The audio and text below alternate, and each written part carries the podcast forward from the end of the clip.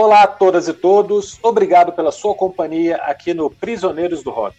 Meu nome é Felipe e estou com meus camaradas Jair LP e Christian FM para mais um episódio do Amigo Culto, aquele quadro onde um de nós sugere um disco que os demais não conhecem para ouvir como se fosse um presente.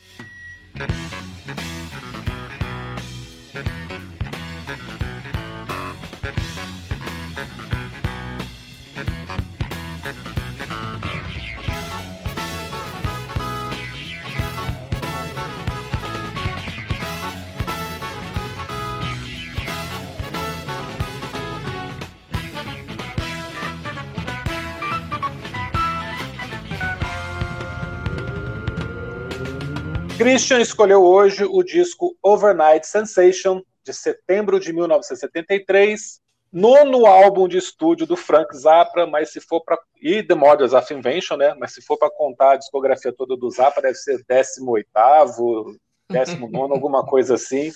E esse foi o disco que nós escutamos como se fosse um presente. Vou passar a palavra para o Christian, para ele começar a dizer por que, que ele escolheu esse disco e, e qual a expectativa que ele está muito bem, meus amigos, olá aí, tá, olá a todos, amigos, amigas, Jair, Felipe, uma alegria estar aqui novamente. É, hoje vamos falar de Frank Zappa, né? Um dia a gente tinha que falar de Frank Zappa. Frank Zappa é um músico norte-americano, né? nascido em Baltimore, em 1940. É, morreu muito cedo, pouco mais de 50 anos de idade, teve um câncer na próstata e faleceu é, com 52 anos de idade, em 93. Né? É um cara que teve uma carreira absurdamente é, profícua, né? Enfim, uma carreira, cara. O cara gravou mais de 50 álbuns em vida, né? É, transitando entre o rock, o rock experimental, o jazz, o fusion, a música clássica contemporânea, vanguarda, música concreta, do whoop. Enfim, o cara é considerado um dos grandes compositores desse século, na verdade, por inúmeras publicações aí é, no mundo todo. Né? E mais, né? Como se já não fosse difícil acompanhar a discografia dele em vida, já que ele gravava bem mais de dois discos, três, quatro por ano.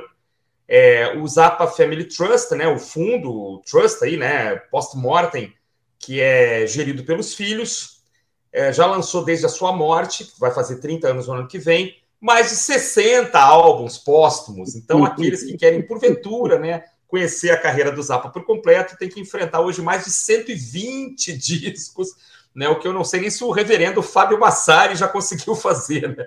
Imagino que sim, que ele é o, talvez o maior fã que a gente conhece de Zappa, mas é difícil, né? É uma, uma carreira complicadíssima, porque cada disco entrega uma coisa absolutamente diferente, né? E nem sempre coisas que, que você gosta, né? Assim, é, muitas vezes é, você enfrenta bem um disco de rock puro, mas os experimentos de música concreta, música clássica contemporânea, já não são para qualquer um, né? É um, são músicas que saem muito do, do normal.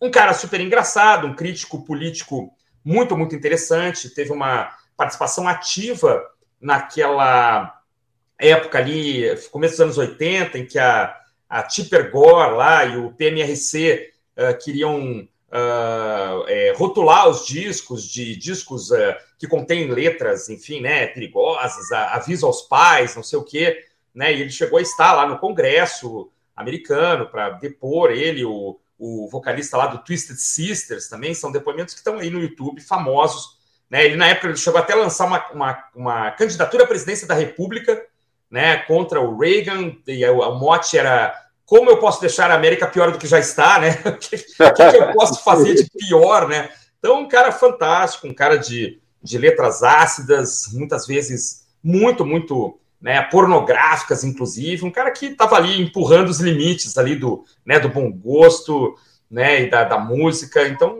um, um, cara muito bacana de ser descoberto. E esse é um disco de 73, né, eu tenho uma opinião muito, muito firme sobre ele, sobre, sobre a, o, a, a cada uma das canções, eu achei que era legal submeter a meus amigos aqui, que sabidamente não são, assim, grandes ouvintes é, do Zap, eu realmente duvido aqui que eles já tivessem escutado esse disco, mas é um disco que pode ser surpreendentemente acessível em alguns momentos, e é por isso que eu. É, a primeira fala que eu tenho aqui é que ele pode ser um disco acessível, um disco porta de entrada, assim, para quem quiser é, se enfronhar nesse, nesse universo é, do Frank Zappa. Então, essa é a primeira coisa que eu tenho para falar, e aí depois eu, eu vou comentando à medida que vocês é, digam aí suas impressões. Bem, foi literalmente um presente, porque eu estou de férias, então, ao contrário do que daria para fazer tradicionalmente, é, de pesquisar sobre disco, a coisa toda, é, aqui eu mal tenho 4G no celular e ficar lendo no celular é muito difícil na minha idade, então eu realmente só, só ouvi o disco, né? Ouvi o disco na viagem, vindo para cá, né, para Caldas Novas, e ouvi, né, ouvi por aqui também. É, e dei uma olhadinha na capa. É, a, a, capa meio que ela eh, permite antever o que virá. Né? É uma capa que assim, é, você só consegue pensar a palavra entropia na hora que você olha para aquilo.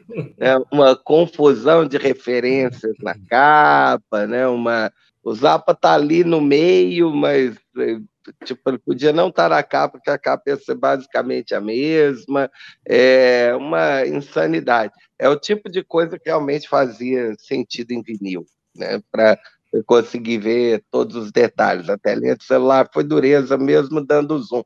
É, e aí eu fui ouvir, né? Ouvi o disco. É, e novamente a palavra entropia aparece. Quando você diz que esse é essa é a porta de entrada do Zappa, eu, eu entendo e ao mesmo tempo fico apavorado com isso. Porque tá, esse não é um disco desagradável de ouvir, não, não foi, foi legal. É um disco divertido de ouvir, se você consegue pegar uma ou outra letra ali, você realmente dá umas risadas. É, primeira faixa já tem já tem umas piadas assim, é, nível funk proibidão, é bem, bem divertido. E um clima assim, parece, às vezes parece música de circo, sabe? Uhum, uhum. É, parece uma mistura de muitos estilos, de muitos efeitos, né? É, muitas brincadeiras sonoras ali no meio, é, muita oscilação da voz do ultra grave para o falsete total, né, com, é, com diálogos né, entre as vozes, é, né, os bons backing vocals que aparecem né, em todas as, quase todas as faixas. É, tem também, pelo menos eu senti assim, uma inspiração do, do soul, né, do funk que se fazia é, na, na época assim, da música negra que se fazia. Até uma faixa em particular que os gritos são James Brown, I Feel Good. Assim. Uhum. Né, aquele grito rasgado, agudo, assim. É, e as batidas, elas são bem funkeadas. É, e a, mesmo as músicas não tendo formato canção tradicional, algumas têm até um refrãozinho, né? Mas uhum. é, elas não têm um formato de canção é, tradicional. É um disco gostoso de ouvir. Não, não tem, não tem realmente nenhum drama. É, mas se essa é a porta de entrada, é preocupante. Caralho.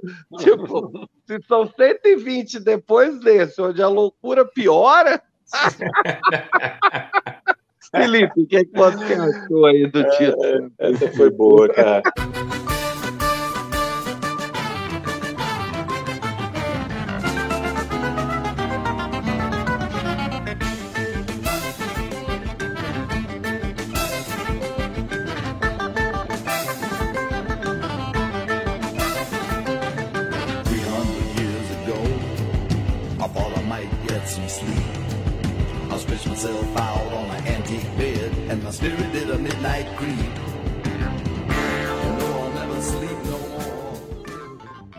Não, o Christian falou que a gente não conhece o Zappa, e claro, a gente realmente não conhece a discografia, nem chega nem perto, nem resvala nesses 120 discos aqui, ou mesmo os 60 e tantos que ele lançou em vida, né? Uhum. Mas o Zappa é um personagem, é uma personalidade do mundo da música sem igual, né? e não tem como não saber um pouquinho da vida dele. É, nenhum outro artista que a gente já comentou nesses 120 episódios do Prisioneiros uhum. tem paralelo com o Frank Zappa. Primeiro porque ele não é um roqueiro, na minha opinião. Ele uhum. ocasionalmente adiciona rock como um dos ingredientes dessa receita maluca, complexa, que é o seu som. tem disco dele que parece rock, que tem rock no meio. Eu acho que se ele não tivesse nascido nos Estados Unidos em 1940, né? Uhum. Acho que ele nem chegaria perto do rock. Mas já que ele foi um adolescente dos anos 50, né, e viu de perto ali a transformação do rhythm and blues no rock, não teve jeito de se envolver com o gênero, de escutar alguma coisa, porque ao mesmo tempo que ele estava escutando ali Chuck Berry e Little Richards, ele estava estudando Stravinsky. Né? Uhum. E, por, e, por, aí dá para ter noção de como é que a cabeça dele funcionava. É, definir ele como roqueiro acho que é muito pouco, é um artista inquieto, altamente produtivo, uma pessoa pública de posições fortes, como o Christian falou, e para tristeza do Jair, nunca usou drogas, né? Cara, era café e cigarro, café e cigarro, café e cigarro. É, de brincadeira. Café e cigarro. É, ele foi a favor da descriminalização, da regulamentação e tudo mais, uso recreativo, mas ele mesmo nunca usou. Rapidinho vi a entrevista, Felipe, que ele provou umas coisas uma vez, mas foi muito idiota, que ele perdeu o controle sobre si mesmo e tal, e não, não gostou disso, assim, não gostou da sensação de não estar no controle assim, da situação. Continua, então... continua contando como nunca. Usou é, exato, exato. É, pois é. Dentro dessa gigantesca discografia, dá para apontar alguns álbuns mais relevantes, mais famosos, por motivos diferentes. E dentre eles está o nosso álbum de hoje e o Apóstrofe, né, Christian? São Isso. os trabalhos com o maior sucesso comercial da carreira dele. Isso. E os dois foram gravados juntos, nas mesmas sessões, né? É, provavelmente junto com o Shake Your Booty, né, que é o disco que tem Bob Brown, que é uma, talvez a música mais ouvida dele é, no Spotify, que é Bob Brown, não sei o quê. Que é, que é cara, vocês estão preocupados com letra aqui, vejo a letra de Bob Brown depois, que é um negócio. é, esses dois foram disco de ouro e tal, então sucesso comercial de parada são uhum. os dois. Né, o Apóstolo é o maior, melhor colocação da carreira dele nos Estados Unidos. Né? Uhum. E os dois foram disco de ouro. Certo. E foram, foram feitos juntos. E curiosamente, o Overnight Sensation foi o único disco que ele lançou em 73, cara. Isso é uma coisa rara na carreira do Frank Zappa, né? Ele lançou só um disco nesse ano, cara. Ele, tava, ele teve muitos problemas, né? Ele tava com problema de saúde. Ele tomou um época, tombo, é, sério, né? um tombo no, no, palco, cara. Se quebrou todo, foi em cadeira de roda um tempão. É, é que aí ah. tem a questão da, da voz dele passa por isso, né? Por esse acidente cruel que ele sofreu. Acidente não, né? Ele foi jogado do palco, né? Parece que o cara tava com a namorada lá e a namorada era muito fã do Frank Zappa, ele ficou com ciúme, subiu no palco e jogou o Zappa no fosso. Pois é, maravilhoso. Que tinha separando a plateia do palco. Imagina, e o né? cara se quebrou todo, assim, inclusive teve problema na faringe e mudou a voz dele. Então, essa questão do acidente aqui, é, eu fui atrás dessa história, eu já sabia que tinha acontecido, mas não sabia quando exatamente, que tinha sido bem nessa época aqui, né? Porque a voz dele nesse disco estava me causando estranheza, é por isso que eu fui pesquisar. Uhum. Bom, só para finalizar essa primeira fala aqui, o Overnight Sensation é um disco com menos de 35 minutos e sete faixas, né? Então, na média, as músicas têm cinco minutos, só que na verdade existe uma separação entre as faixas menores no lado A e as uhum. maiores no B.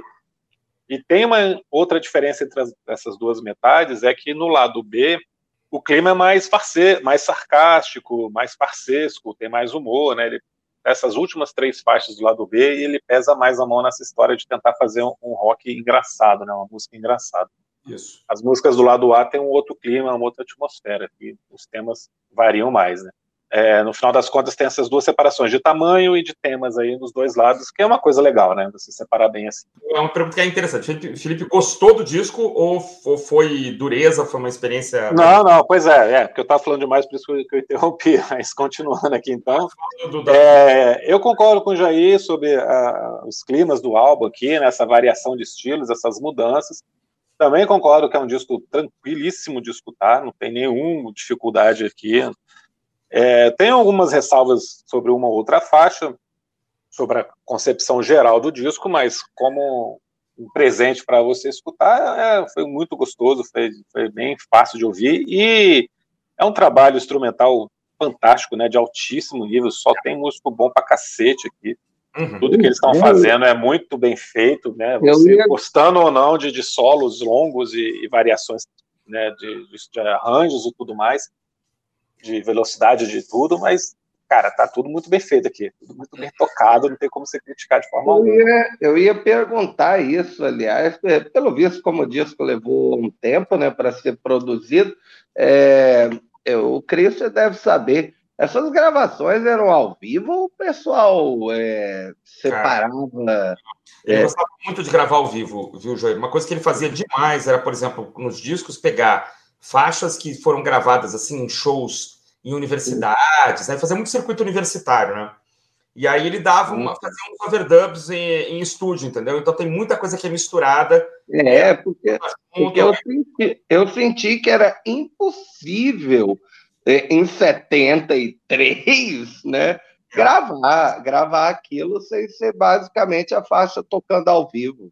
Porque é, ele mais, ele é muito a, a, gravação ao vivo, e, inclusive com os improvisos no meio do caminho. E assim, ele, ele sabia escrever música, né? Então ele passava, ele regia. Você tem vários shows, sobretudo com essa formação da banda aqui, com o casal Underwood, né? A Ruth Underwood na, na marimba, no vibrafone, o marido dela, o Ian é, George Duke aqui, que tocava sintetizador, Jean-Luc Ponty, né, cara, no violino, ele tá regendo a banda, cara, ele tá, é assim, com, com varinha, com, né, varinha não, com a batuta, né, desculpa, com a batuta e tal, contando o tempo lá, fazendo aquela contagem, e acelerando e, e mudando o andamento, então, assim, é muita coisa, é, eu não, não, tenho certeza, assim, ah, foi tudo gravado ao vivo e tal, não, mas ele, ele, não mesmo. orquestra mesmo, em que ele ia é, uh, acentuar, agora você acentua isso aqui, acentua aquilo ali, e com, com pauta mesmo, com, né, com uma coisa. Falou, tá correto, cara. Ele, ele, ele mexeu um pouco com rock porque ele nasceu nos Estados Unidos, cara. Senão talvez ele fosse um músico concreto, assim, uma coisa de música é. contemporânea. Se ele nascesse na, na Áustria. Assim, ele curtia mesmo, assim, música clássica contemporânea e tal. E isso reflete aqui no trabalho mesmo, né, dele. Então são ótimos. É, foi o que eu falei, cara. O rock é, é, um detalhe na carreira dele por conta disso. Né? Se tivesse nascido 20 anos antes, ele talvez também nem chegasse perto. Exatamente. É, mas eu escolhi esse disco, na verdade, porque o que, que eu acho? Eu acho realmente que assim, tem. É, tá tudo aqui, né? Tá tudo aqui. Então você tem aqui faixas em que ele. É, entropicamente, aí, como falou o Jair, ele começa tocando um negócio meio funkeado, daí entra 10 segundos de um, de um tema clássico que não tem nada a ver com, com aparentemente nada a ver com o tema anterior, né? E o Zappa tinha uma coisa também, né, cara? Em discos posteriores ele repete elementos musicais de discos antigos, né? É uma loucura assim para entrar. Ele uma vez no final da vida falou que é, talvez a obra toda dele fosse uma música só. Aí o cara viaja já, né, cara? É, ah, suas músicas, como assim suas músicas? Eu posso ter feito uma música só. E ela tá dividida em 250 capítulos, né? Sei lá.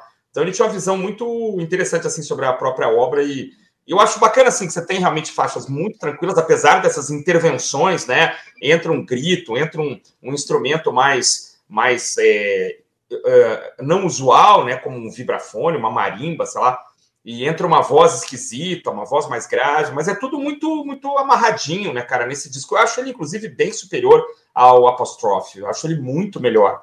Assim, lembro quando eu escutei esse disco, eu já tinha escutado umas coisas esquisitas dele. Falei, nossa, isso aqui é muito tranquilo, cara.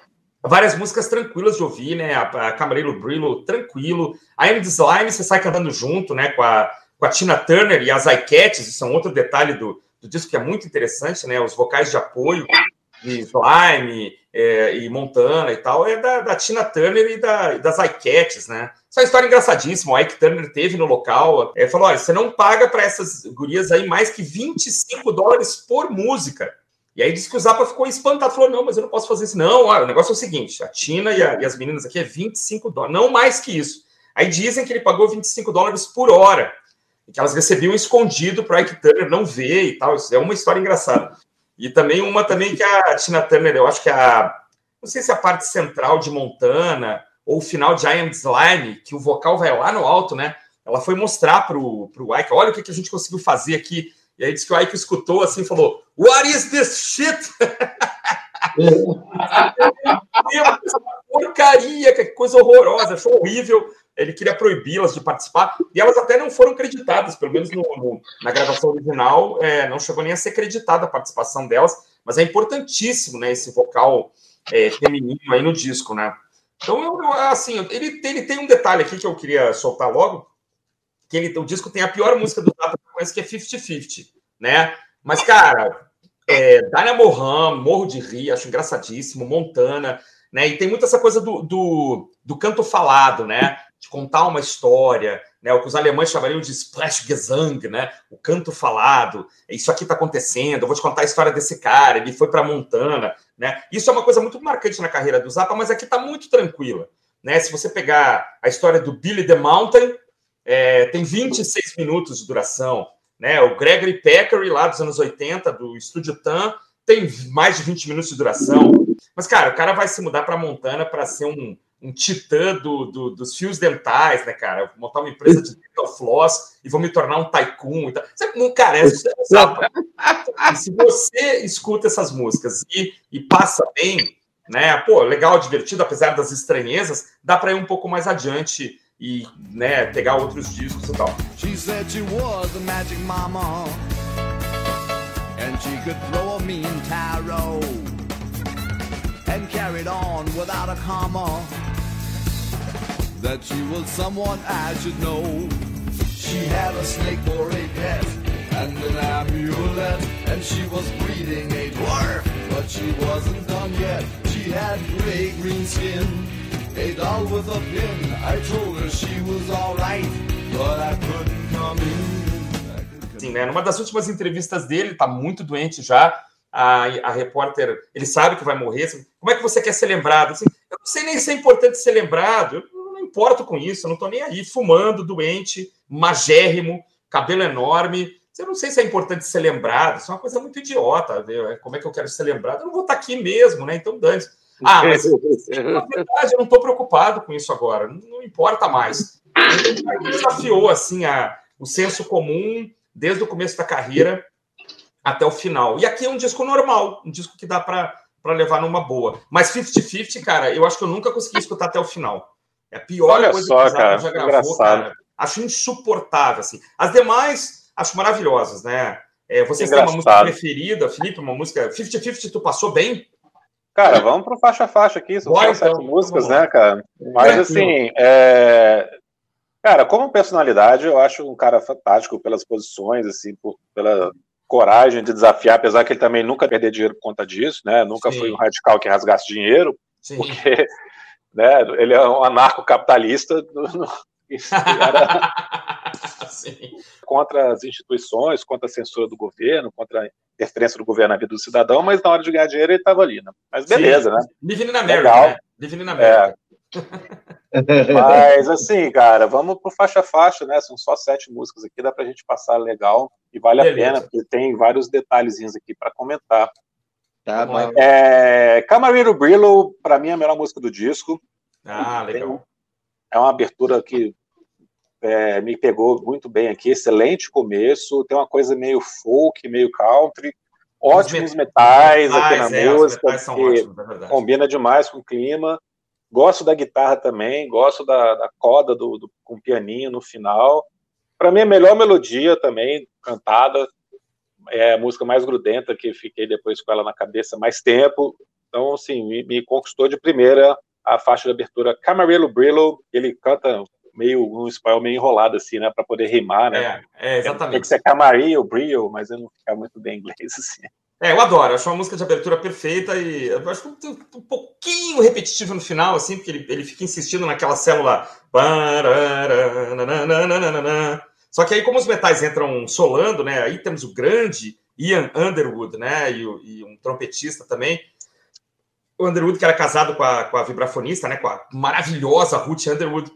É muito bom, acho uma grande faixa. Não é a melhor, não, para mim, mas é. é pra mim é, cara, mas assim, cara, que banda, né, galera? Os caras, porra, todo mundo toca bem pra cacete, impressionante. Todo mundo toca bem pra cacete, cara. Não, cara, Tom Foiler, cara, depois a gente é. fala, pô, Tom Foiler, que é o baixista, cara, o Ralph Humphrey na bateria, todo mundo é. tem o seu momento de brilhar bastante aqui, cara. Ah, ele sempre trabalhou com músicos fantásticos, né, cara? Quando essa banda aqui é, é desmontada, aí, cara, o Steve Vai vai trabalhar com ele, uma época né, com, sei lá, com 18 anos de idade, bateristas também, todos sempre excepcionais, cara. E porque ele exigia é. mesmo, sabe? Se não fosse, não fosse assim.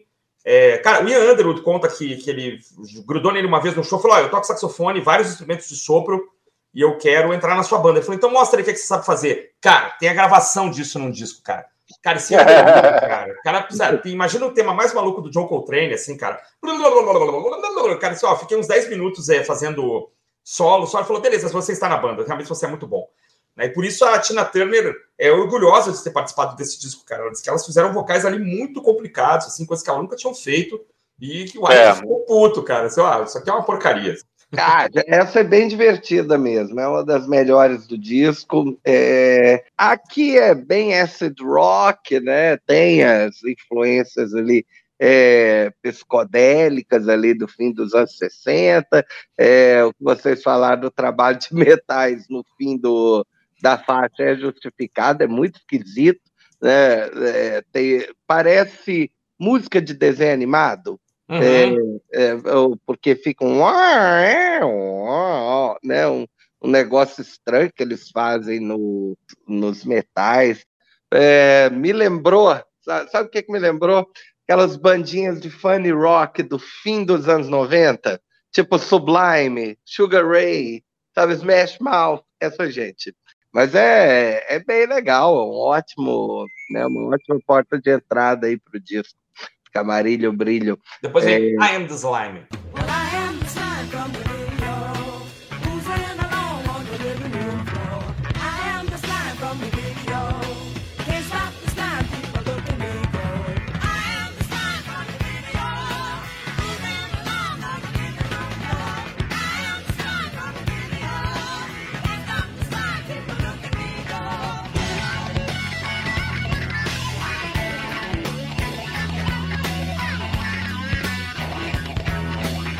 I'm the Slime, a segunda fase. Vou falar das duas próximas aqui, cara. Eu acho que I'm the Slime e Dirty Love são as duas mais fracas, as duas que eu menos gostei. Por coincidência, Olha, são as duas menores uhum. do disco. E por coincidência, que é uma coisa que eu fiquei meio incomodado, são as duas que terminam em fade. Achei uma coisa meio preguiçosa, assim, uma coisa meio displicente uhum. de propósito, com certeza, né? A gente está lidando com um cara genial aqui que não faz as coisas por acaso. Então, é verdade. Eu não gostei dessa escolha dele de terminar essas duas em fade. É, I'm Slime tem uma ótima introdução, bem jazz rock, bem envolvente. Uhum. Tem a questão desse vocal declamado aqui que não me empolga, é apenas ok aqui, não, não curti em I'm Slime. Aí vem a participação da, da Tina Turner com as iCats, uhum. que também, propositalmente, tá tudo meio no limite, né? Tudo Total. jogado ali, quase Total. gritado. É. Né? Nessa daqui também é ok, assim, não me empolga, mas não incomoda. Tem um solo no final que é bem legal, de I'm the Slime. Uhum. Mas aí vem o final em fade, que aí eu acho não, não, não curto o jeito que tá aqui para a estrutura dessa música, sabe? Parece que é uma coisa de proposta aqui para ser do contra, né? E uhum. Dirty Love realmente eu acho fraquinha. A levada é boa, mas a melodia, a voz não me empolga, não me pegam. Mas são uhum. só três minutinhos aqui, então ela passa rápido. Mas Dirty Love, para mim, é mais fraca, assim. Aham. É, eu, não chegou a empolgar. Mais são mais funkeadas, as mais funkeadas, assim, também, né? Hum, é, são as mais funkeadas, é. Funkeada. Eu adoro a M. Slime, acho engraçadíssima, acho que tem uma levada bacana. O vocal falado eu já me acostumei, aqui nesse disco é bom, né? É bom se acostumar, porque isso acontece muito né, na carreira dele. Eu acho a letra legal, uma crítica à televisão, né? Se não me engano, ou rádio, só acho que é a TV, né? É, e Dirty Love eu acho legal também, acho divertida, cara. São duas músicas que que acho que compõe bem o lado, o lado A. Para mim, o lado A podia terminar, inclusive, em Dirty Love, para mim estava ótimo. Né? E ah, eu, assim, eu acho que é bem piada mesmo, meio comedy rock aqui, Dirty Love, né? Meio, sei lá, Mamonas Assassinas, assim. Eu acho que, apesar da letra ser uma letra mais pesada, é... tem outro cara cantando, né? Acho que não é o, o Zappa. Ah, aquela voz super grave não é, pode ser super, dele. É, não alcança, não tem jeito, né? Ah, eu lembrei esse vocal, esse vocal sexy Barry White, velho. É óbvio que ele tá ah, tá. Barry White. Ah, legal. Óbvio. Barry White tava com tudo ali em 73, 74. O próprio disco do Marvin Gaye, o Let's Get It On, é dessa época também. É, então, essa coisa assim, é, I'm cool and sexy. Pode ser uma paródia também, né? É uma paródia, é uma brincadeira. Né? É, com certeza. Então é, eu acho muito legal, assim, eu acho divertidíssimo. Ah, pois é, cara. Foi Dirty Love que eu comecei a ficar com essa história do vocal, que eu fui ver a história do acidente e tal. É... Não está acreditado a ninguém.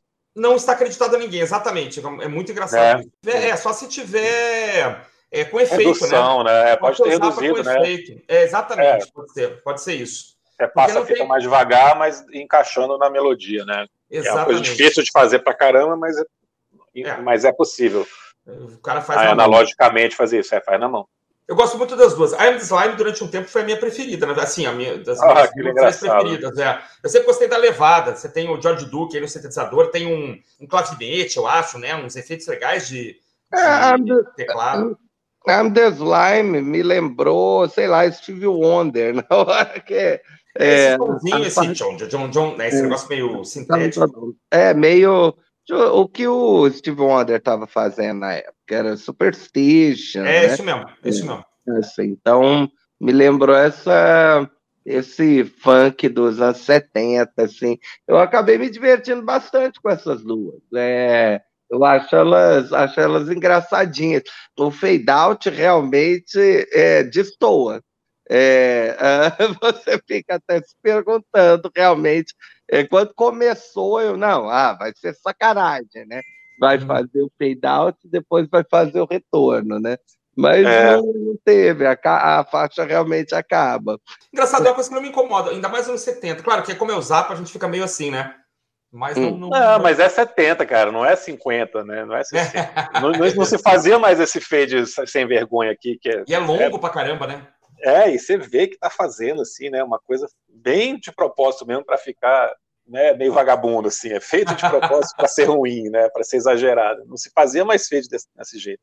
É Cara, a primeira vez que eu escutei, eu fiquei com a sensação de que tinha. Que o Spotify, quando entra alguma outra coisa, ele faz um fade. Né? Ah, tá. Se entra uma ligação, se é uma Sim, coisa sim, assim, ele faz sim. um fade. Deu aquele meio segundo assim de achar que era o Spotify que tinha tirado a música. Ah, boa. E aí vem a música que eu não consigo ouvir até o final, cara. Eu não consigo ouvir 50-50, me dá raiva, me dá Que desânimo. engraçado, cara. Cara, eu descobri que o cara que canta essa música Ah, né, foi chamado só para cantar, o Ricky Lancelot. ah. Ele era do um- uma das vozes, né, das músicas cantadas daquelas, daquele seriado Banana Splits, Olha só, cara. que é um seriado que da Ana Barbera, nos anos 60, mas que passou aqui nos anos 80 também, que a gente assistiu. Você Sim, lembra. sim, me lembro, claro, claro, lembro perfeitamente. Lá, lá, lá, lembro perfeitamente, cara. Porra, eu fui descobrir quem que era esse cara, né? Porque eles praticamente o que ele fez mais a sério foi cantar com o Frank Zappa, né? Aí tá lá. Uma das vozes que fazia, dublava as músicas do Banana Splits. Puta, Não sabia, cara. Pra mim novidade. Engraçado, Ah, né, cara? então, é, isso, isso explica, porque essa música ela é, é a, trilha sonora de um desenho do Pernalonga, assim, é Looney Tunes, é sério. Só faltou o pé, pé, pé, pé, pé, pé, pé, pé, pé, pé, pé. É, Só faltou isso. Eu acho ela insuportável. Cara, eu não conheço outra música do Zappa. Ela é a mais Acho de insuportável. experimental do disco. É, é a mais experimental. É onde a cacofonia sonora é, entra, entra no seu auge ali. É, foi aquilo que eu falei de ah, uma música meio com cara de música circense, com cara de música de desenho animado ou de seriado de então. É, Uhum. é isso aqui.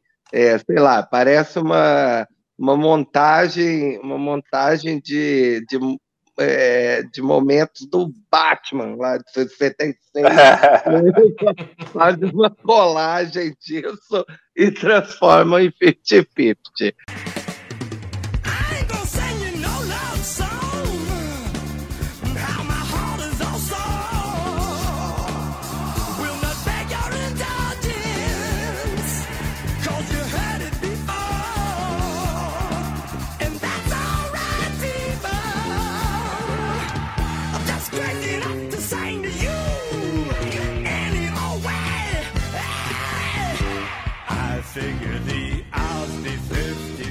É, o vocal, o vocal é complicado. É bem É. também outra coisa muito gritada, muito exagerada. É, Parece que ele tá fazendo meio de, de piada também, né? Forçando demais, né? É, né? Mas assim, ele fica pensando de novo, o cara fez isso de propósito, o Zappa mandou ele cantar desse jeito. Faz sentido que, que seja exagerado, né? Cara, mas o miolo da música, a hora que entram os solos, é o que realmente importa, cara. É a parte boa. É o- a, a música é isso.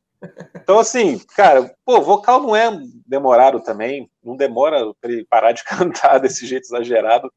E aí vem solo de sintetizador, solo de violino, solo de guitarra, eles vão se alternando, vão conversando, Uhum. vão brincando entre si. Cara, o, o Jean-Luc Ponty aqui dá um show, é muito legal o, o violino do Jean-Luc Ponty aqui. Ele é muito bom, ele é muito bom. Então, assim, é, eu tava até pensando, pô, essa música poderia ser só instrumental, porque essa parte vocal tem hora que enche o saco. Exatamente. Realmente. Exatamente. Depois ele volta e tal.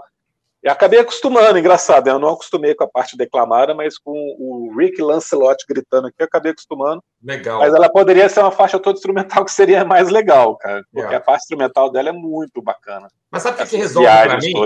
Isso, isso- tudo que você tá falando aí é Zombie Wolf, cara. A primeira música do lado B, que também Sim, tem o sim. Aí sim, cara, eu já acho que ela começa super legal, tem esses interlúdios é, é, classicosos, assim, né? E aí o vocal eu acho mais bacana, mais controlado, né? Então, de repente, É. assim, é, poder- depois eu poderia dizer que a- o que ele tentou fazer em 50-50 funcionou em Zombie Wolf, mas não, para mim não funcionou em em 50-50. Para mim não dá. Que engraçado isso. O Zombie Wolf eu acho mara- o lado B eu acho maravilhoso, acho bem equilibrado e tal, me amarro nesse lado B de ponta a ponta. Então, para mim, esses experimentos aí funcionaram em, em Zombie Wolf para mim, cara. O que, que vocês acham? É, cara, realmente, Zombie Wolf é a música mais estranha do disco, como um todo. Toda a construção, na quebra de expectativa, né? Que sobre o que vai vir no compasso seguinte, você não sabe, né? A estrutura realmente é muito fora do padrão. Mas é bom, cara. É uma coisa maluca, mas que dá certo. É boa essa música, muito boa. Eu acho 50-50 melhor, mas eu acho que, elas, como você falou, elas combinam mesmo, são faixas irmãs, assim, nessa proposta de Uhum. mais, mais malu a malucada, mais, menos formato canção, né? É, Tem um solo de guitarra mais pro fim, que é muito legal, genial. é. É, aqui eu acho que tem o melhor clima de bom humor da- do disco. Uhum. Mais engraçado, a banda tá se divertindo mais, empolga pra caramba. Essa loucura toda não é uma música certinha, é, redondinha ali, dentro das- da caixinha do, do, do que você espera, mas, pô, aqui dá, tá tudo certo, cara. Eu também acho. Nessa loucura completa, ela dá tudo certo. E realmente, É. o vocal aqui é menos irritante. É, exatamente. exatamente. Essa faixa que eu falei que lembra James Brown. Aham. É, o, o vocal dele é bem gritado, né? Com é, as mudanças. Eu não vou nem tentar falar de mudanças de andamento, porque a música não tem andamento. Cara, a né? música é simplesmente um, Não, não é, tem, é só né? uma mudança de andamento, né? É, mas ele, ele força, né? Ele força os gritinhos e, e essa fica bem engraçada. Ela fica. É, ela tem uma energia realmente muito positiva, muito energética a música. Ele, o, o jeito dele, dele cantar é, é, traz um, um bom humor, uma leveza para para um clima que está realmente estranho. É aqui a festa está realmente é, pegando fogo, né? Festa estranha com gente esquisita, né? Muito.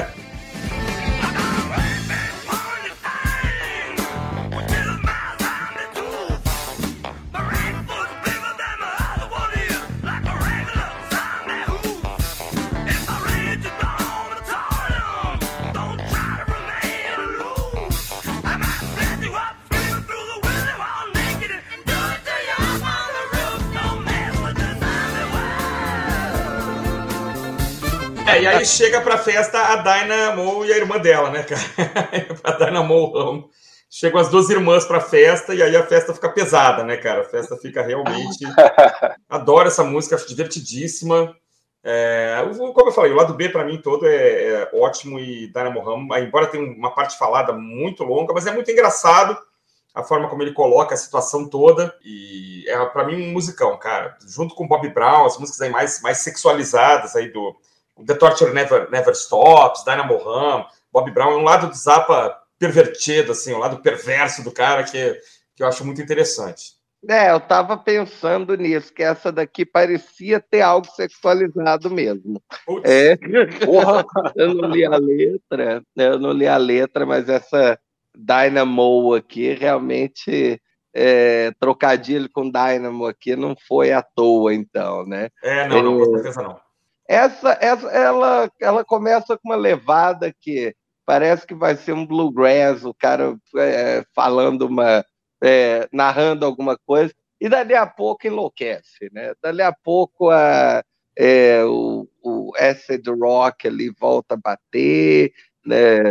É, é, é, é, aliás, esse é um daqueles discos engraçados de ver como é que a crítica tentou classificar isso, né?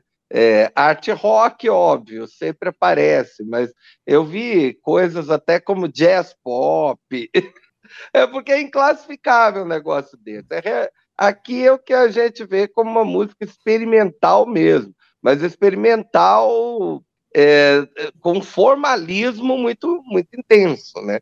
É, porque para que para você conseguir fazer toda, toda essa montagem sonora nessas faixas, todo mundo tinha que ser realmente muito bom, todo mundo tinha que ter uma noção exata de né, como conseguir tocar uma coisa dessa. É, isso ao vivo devia ser dificílimo de fazer. Olha, cara, pega o disco lá, gravado no, no Roxy Theater. É, É, mesmo? Essa, essa banda fazia, cara. Essa banda aqui, em Hum. especial, os caras davam conta, bicho. É, é que eu falei, né, cara? Não é uma preocupação de ser uma banda de rock com todos os prós e contras que isso traz, né, cara? É, um- É, é uma galera que é música foda mesmo. né? é verdade, é verdade, é verdade. É, Felipe, é sobre a Dynamo e a irmã dela. E, bom, basicamente é o seguinte: a Dynamo Ram, ela, ela tá desafiando o cara é, a fazer ela gozar. Come, ela rima Ram com come.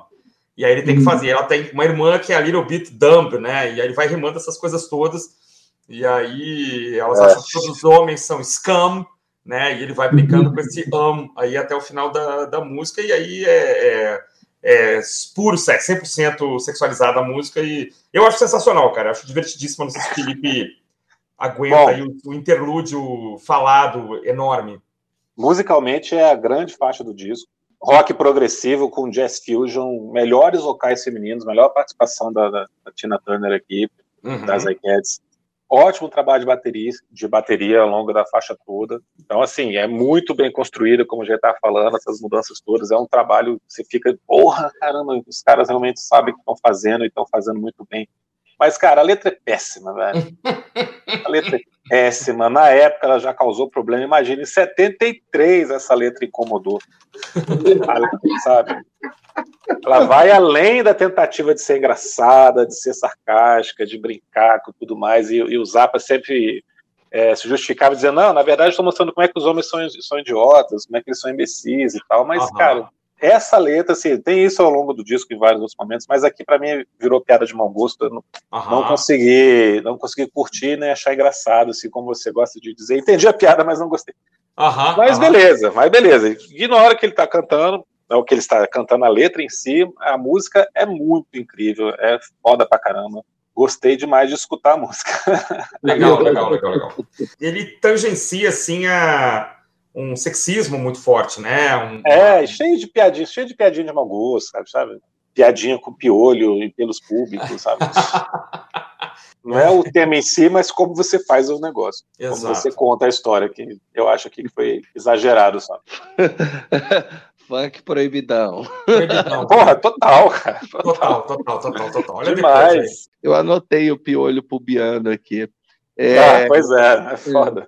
é coisa de coisa de musical off off Broadway, né? Dynamo hum, dynamo hum. Where's this dynamo coming from? I done spent three hours and I ain't got a crumb from the. Dynamo,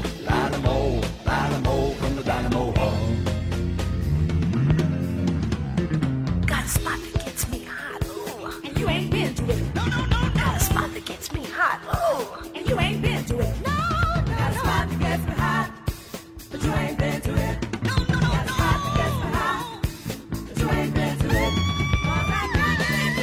E aí veio uma das faixas que durante muito tempo foi a minha preferida do disco, cara. Talvez hoje não seja, assim, mas eu acho Montana divertidíssima também. Acho que fecha o disco super bem, vocais maravilhosos, maravilhosos. Os melhores trabalhos vocais para mim estão então em Montana, do começo ao fim até o último segundo.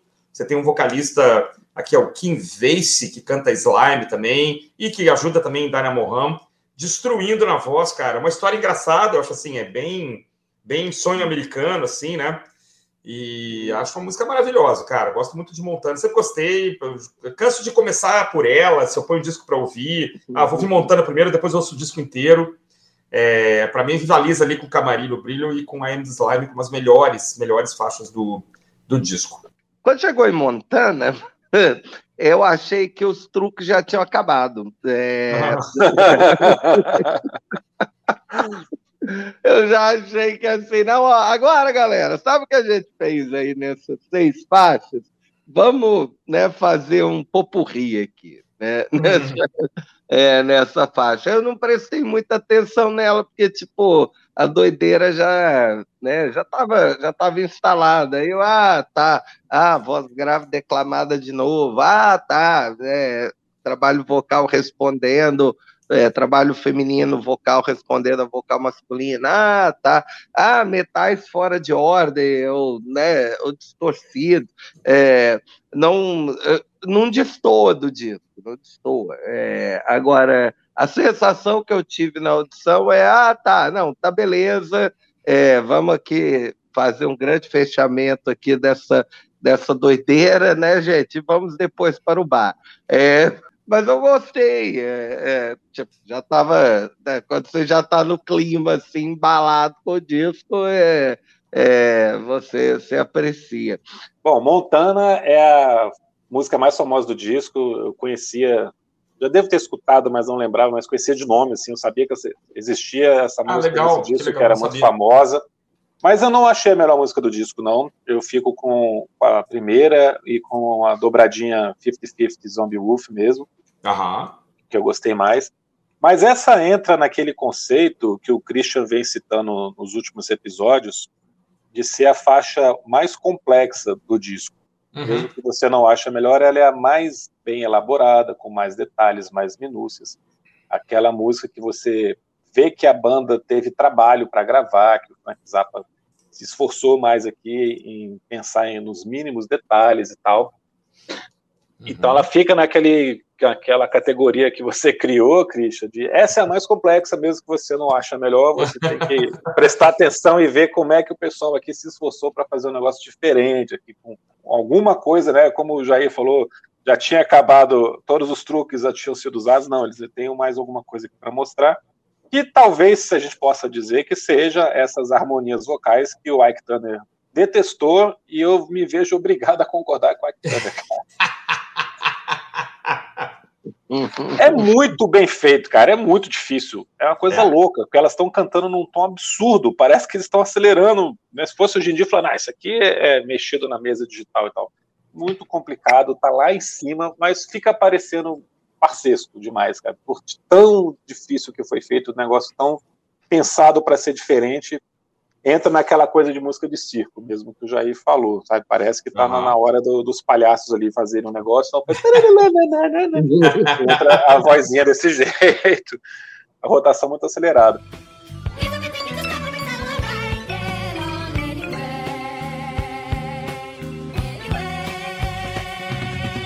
Aham. Mas assim, tem um solo de guitarra depois do, do comecinho do primeiro refrão, é muito legal, bem demorado. Cara, parece uma coisa assim que o, que o metaleiro foi ouvir depois pra fazer, Uhum. né? É um, não parece um solo meio, meio heavy metal, assim, Não, sem dúvida, sem dúvida. sem mas dúvida. é, porra, muito bom, Farofa. cara, muito legal. É um solo bem farofa, né? É, bem exageradão, assim. Ah. É, não, não- não combina com 73 ali que você É. fazia, né, cara? Eu fiquei de Não. cara. É É verdade. longo, né, cara? Bem farofa mesmo, bem heavy metal. Não, e aparentemente a Tina Turner ficou muito orgulhosa, ela ficou- ela ficou muito feliz do que ela fez, assim, é, aparentemente ela, é, quando ela, eu acho que foi essa faixa então, que ela foi mostrar. É, é, Olha com certeza, essa faixa. Olha aqui o que, que a gente conseguiu e tal, eu quero saber que porcaria é essa, assim, isso é muito ruim, e foi embora, Não, assim. Tecnicamente é um absurdo, velho. Se elas É. fizeram desse jeito mesmo que tá aqui, sem nada, né? Porque provavelmente sim, porque você não tinha como fazer isso né, É, desse, não tinha, não analogicamente. Mas, cara, eu não consigo gostar. É que nem você com o 50-50 lá, você não consegue Incomoda, né? Incomoda. gostar do vocal, é. Mas tecnicamente é uma coisa absurda. E o, e o finalzinho também tem o. Ah, eu vi aqui que o tal do Kim Vace aí, ele tá cantando só a parte final lá, o Yippee-yi-yo-tsai. Porra, que é muito bom. Que é, É, muito, muito, bom. divertido, Muito cara. bom. Meu, cara, isso é muito legal. Ele vai subindo, subindo, subindo, subindo. Sim, Aí lá É, no finalzinho do fade out, ele tá já no agudo, assim. É, vê que ele tá no limite do limite também. é muito bom. é Muito a bom. Quando elas, elas ficam lá, moving to Montana Soon, e ele, yeah. É, o cara em cima do cavalo, porque ele fala que ele vai montar, ele vai comprar É. um cavalo e tal. É, essa letra é legal. Essa letra, essa bobagem toda fica legal. Eu gostei É, dessa história É a maluca cara do. Zappa, assim. né? Inventar É. esses personagens é, totalmente malucos. Surreais mesmo, né? Surreal Totalmente dentro, assim, de uma possibilidade ali norte-americana, né, cara?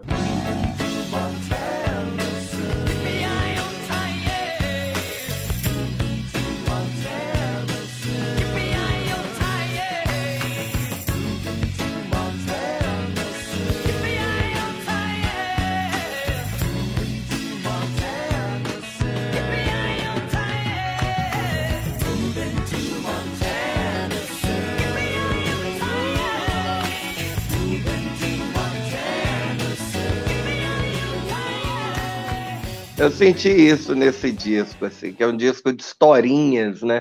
Que ele pega, é, ele pega o personagem e vai brincando, né? Contando, né? Contando a história. Dá para imaginar o processo criativo, né? Da, da pessoa, né? Ah, eu vou, é, eu vou criar um personagem com essas características e a música vai seguir isso aqui, né? É, É. bem, isso é a cara, bem, cara do Zappa. O Zappa tem vários personagens assim que são absolutamente conhecidos, né? Eu mencionei aqui um pouco antes o Billy the Mountain, né?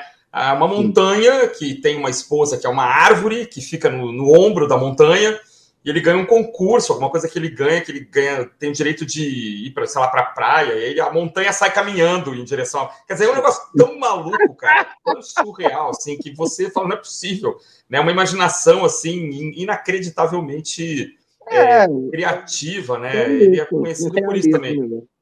É, exatamente, né? exatamente. Até a capa, a capa traz um pouco isso, né? Um pouco até de Salvador Dali aí, né? É, sabido que tem uma influência aí do Dali na capa e tal.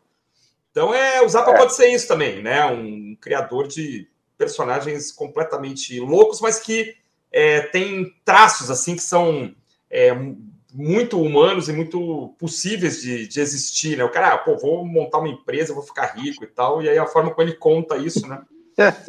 E é engraçado que o single, né, do, do disco foi I'm the Slime com Montana no lado B. Um belo single, né, cara? É, Teve single, cara, olha só. Tem um single, cara. O lado A é I'm the Slime, É. o lado B é Montana. Que engraçado. é, é, você fica se perguntando assim, né? Devia ser meio que um padrão da gravadora, né? É, devia vir um estagiário. o Zappa. É o seguinte.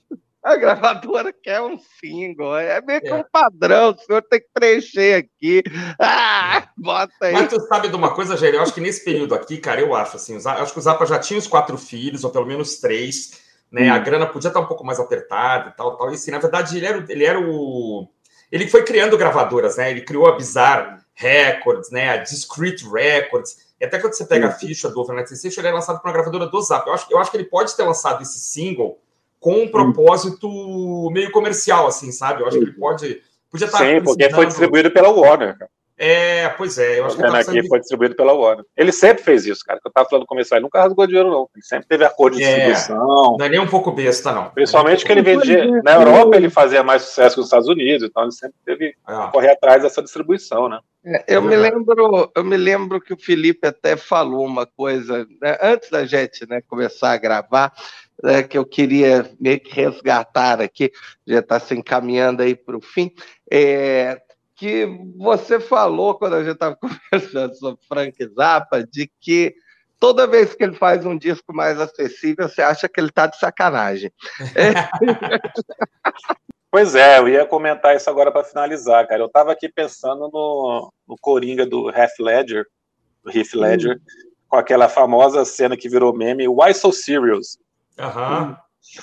Parece que é o clima do disco aqui, cara. O Zappa faz um disco querendo ser engraçado o tempo inteiro, zoando com todo mundo, e tá aí mostrando que, ó, vamos fazer um disco aqui que vai, vai agradar as pessoas, as pessoas vão curtir, vão escutar, mas no fundo eu tô zoando com a cara de todo mundo.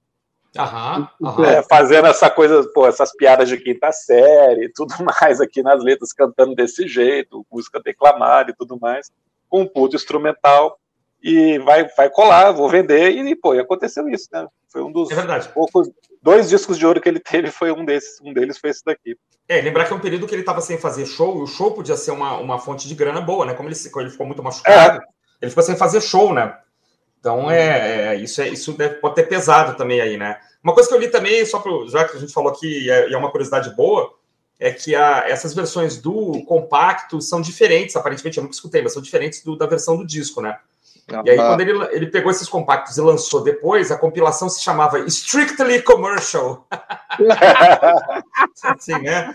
Ele sabia. Não é nem, não é É. nem porque foi só aquela edição para ficar menor mesmo, é capaz de ter gravado de novo, né, cara? É, sem dúvida, sem dúvida. Então, assim, é um cara que não. É como eu falei, quatro filhos, ex-mulher aqui, ex-mulher ali.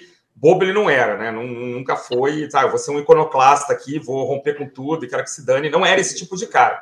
Né? Então ele, ele sabia aliar bem assim a, o, que ele, a- o que ele queria fazer né? Tá, que eu tenho esse, essa, essa concepção aqui para esse álbum, mas o próximo aqui eu talvez faça uma coisa um pouco mais palatável, né? Mas assim, não é, não é uma coisa que soa falsa, né? Não é, até porque ele- as músicas que são Não. simples não são tão simples assim, né? É um- é, mas dá para um ouvinte médio é, né, escutar e até comprar. E lembrar que nessa época os caras viviam da venda dos discos e também da, dos shows, né? Então o cara sem poder fazer show, só vamos trabalhar aqui nessa linha e depois eu volto a fazer o que eu bem entender e tal. E aí você pega a carreira toda do cara, você vê que é, o cara fazia o que ele bem entendia, mas não rasgava dinheiro, como o Felipe falou. Essa é a minha opinião.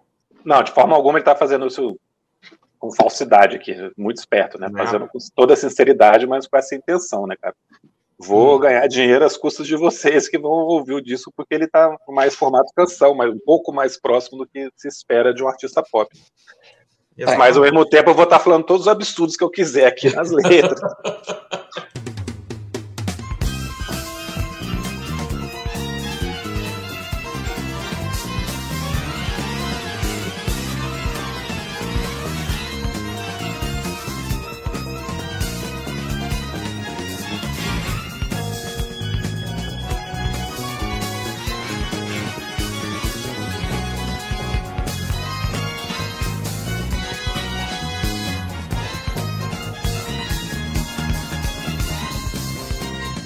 No geral, Cristian, pô, eu gostei desse disco, tá? Legal, ótimo. Eu aceito em vinil, que deve. Embora que, é, ó, vou, vou admitir, é, nesse nível de complexidade sonora, só CD mesmo para reproduzir os, os detalhes de uma coisa dessa.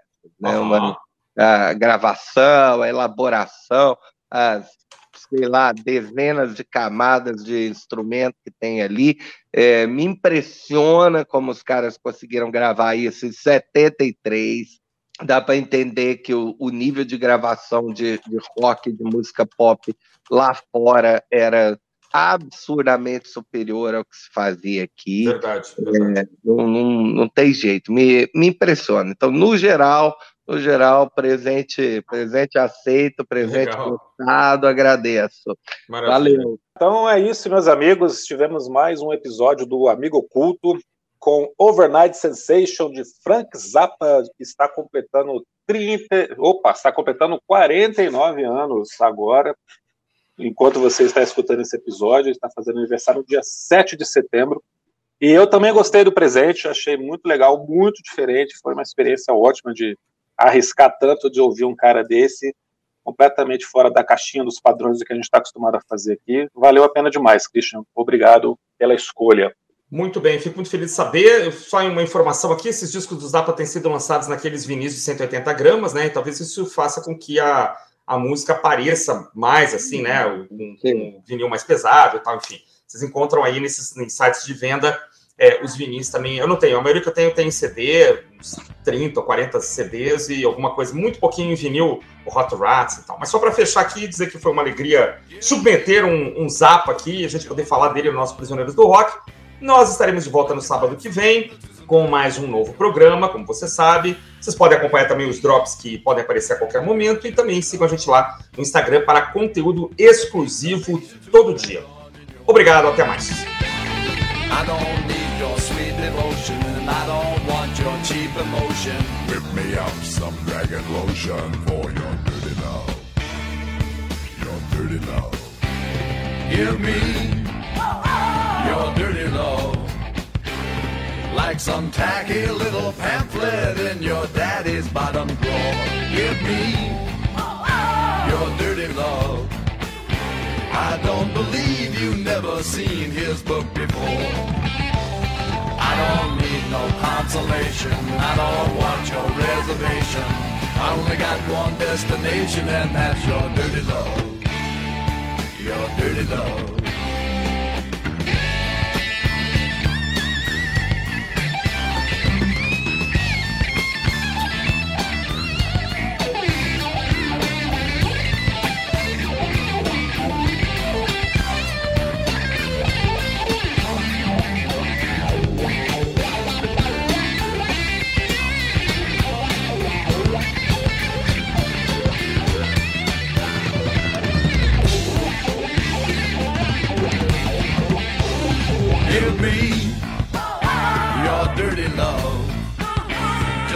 Like your mama make a fuzzy poodle do. Give me your dirty love. The way your mama make that nasty poodle chew. I'll ignore your cheap aroma and your little bo peep diploma. I'ma just put you in a coma with some dirty love. Some dirty love. That dirty love. That dirty love. The poodle bites, Come on, Frenchie. the poodle chews it, Snap. the poodle bites, Come on, Frenchie. the poodle chews it, Snap. the poodle bites, Come on, Frenchie. the poodle chews it, Snap. poodle bites, Come on, Frenchie. poodle chews Not a speck of cereal. poodle bites, Come on, Frenchie. poodle chews Nothing but the best for my dog. poodle bites.